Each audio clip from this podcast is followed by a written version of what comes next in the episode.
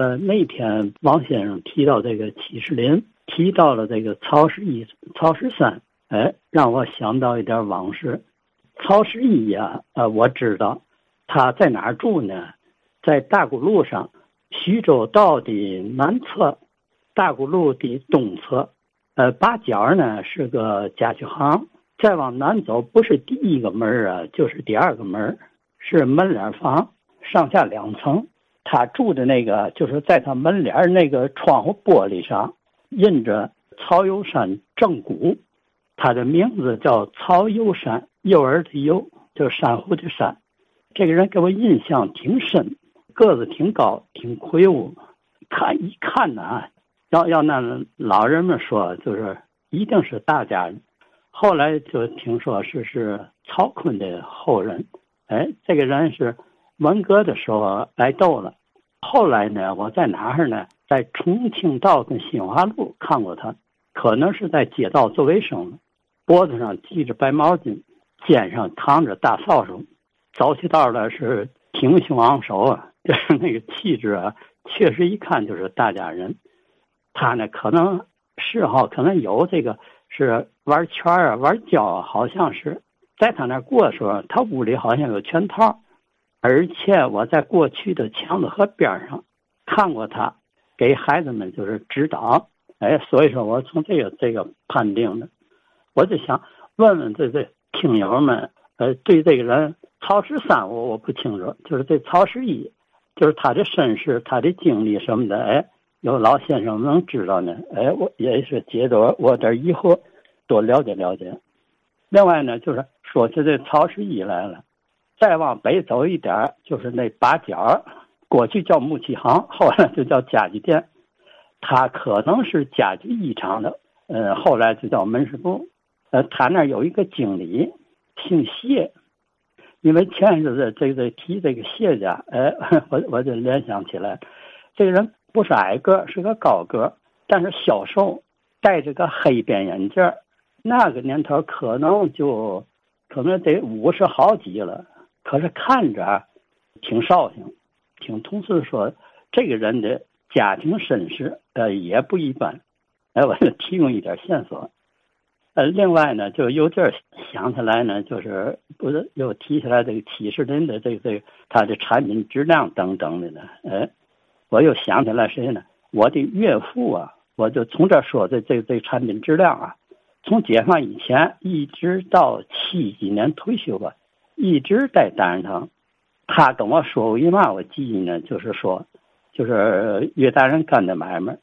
大人堂当初进药的时候，比如说我进什么药，夸送药的来了，来了两麻袋，这样我跟你谈，这两麻袋多少钱？呃，五十块钱，好。我五十块钱，我给你。完事之后，我从这麻袋里挑，挑出来我要的东西，我收下。就我看质量不行的，你拿走。就说五十块钱一分钱不少给。这是我岳父说的。为嘛单汤的药好？为嘛有名呢？这可能是在选材上在嘛的。就过去的经商，就是对这产品质量，就是把的很严很严。另外呢，我想勾起我的这这回忆吧，还说说小白楼。给我印象当中的小白楼啊，就是当然了，从范围说啊，就是简单说，就是大沽路、开封道、西直道或者是曲阜道，呃这一带，呃统称啊是是那么个范围。但是要叫 我我的个人的这看法，要拿小白楼的就中心上来来讲，就是以开封道。跟大沽路交口，南北延伸。我是延伸是大沽路啊，南北延伸。为什么这么说呢？就是从商业的店铺、商业经营业态等等这些东西说啊，小白楼地区最繁华的地区是开封道，而且开封道呢是大沽路到平安桥那那那那桥河边吧，就这一段是最最繁华的。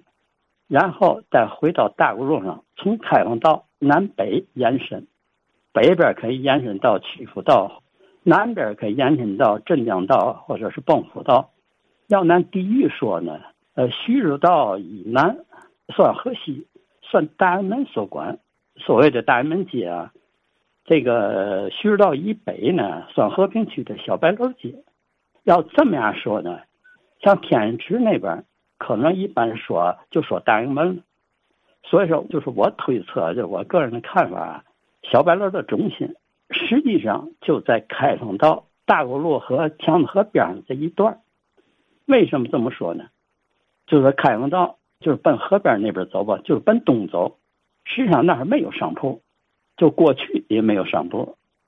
第二个，呃，高金云高老说，徐州道上边，嗯，商铺也不多。呃，就是徐州道的，就刚才说那个从大沽路到河边，嗯，南侧过去是小二楼，呃，还住着有有好几家的外国人，应该说是俄国人。他们出来，那那女同志吧，就牵着狗。出来就就叫宠物了，哎，那阵人家呢，哎，就牵着遛，这这是我亲眼看见的。而且我们有一个邻居，我在四号住，五号那有一个大爷，他就是说给俄国人俄国买卖是公司里边刘胜国刘老说的那那叫就叫嘛玩意就是那那词儿叫嘛什么意？哎，他在那儿，这个人呢，都大字不识，可是俄语说的挺好。我就说嘛呢，就是呃，徐州道这个买卖家也不多，就是开封道上，可以说开封道从大沽路到河边这一段都是商铺。我小的时候，我得过一次百日咳，我父亲带着我到他单位，他单位可能就是在青年宫里边，去带我到单位打针去，一天一针，一天一针。哎，每次打针的时候呢，就是有时候坐三轮去，路过小白楼开放道那儿，总是给我买点买点吃的，那阵打针哭闹，哎，买点吃的，所以从那阵给我印象呢，就那趟道哎呀，相当繁华。走到别的地方，人很少，尤其到解放路上，人很少。再一个呢，就我认为啊，小白楼啊，就是特点就是以洋为特点。开封道上所有的买卖家，好像体现这个体现的比较浓。反过头来说，大沽路。这个食品店现在叫啊，过去叫鲜货铺子、糕点铺。这个大沽路上就是中式的比较多。那天高老还说一个药房，开封道上是西药房，大沽路上有那叫红仁堂，可能是。要是从开封到七十林旁边，再往这边走一点，有一个大新尼龙庄，专卖尼龙啊，什么这个这个毛的，这这等这些东西。旁边是林清义，这我这说话，这都是六几年了，哎，他们的特点就跟那普通的这边大来呀，什么就那个那个那个其他百货啊就不太一样。高老那天还说一个开封道有个瓷器店，他那里边卖的瓷器也是好像比较洋一点，它里面的图案等等的造型等等的，不像咱所使用的就是这种式样的。呃，这边还有一个做西服的，可能是，所以说啊，小白楼的核心地带实际上是以开封道往西走到大沽路南北延伸一段，要离远处一点再泛指，像平安啊、莫斯科呀、什么的天香池啊，再往北走或者什么都成俺这小白楼一边，也是我个人的体会，哎，对不对的，请各位老先生哎指正吧。好，李建章，李先生哈，他提一上来就说曹十一有印象这人哈，曹十一也好，曹十三也好，我也总听，这似乎都是小白楼这一代的房坊间名人呐，哎，一定都是有故事的人啊。同时啊，这样的人物又都像一个个的问号，哈哈，萦绕在很多人的脑海中，哪个街区都有类似的故人啊。时至今天呢，是不是也到了该解密的阶段了啊？解得开，解不开，哈 哈咱呢希望啊有了解的听友提供您的信息啊。这些碎片，这些细节，很生动，很鲜活，它会让咱们天津的这个故事啊更加的立体。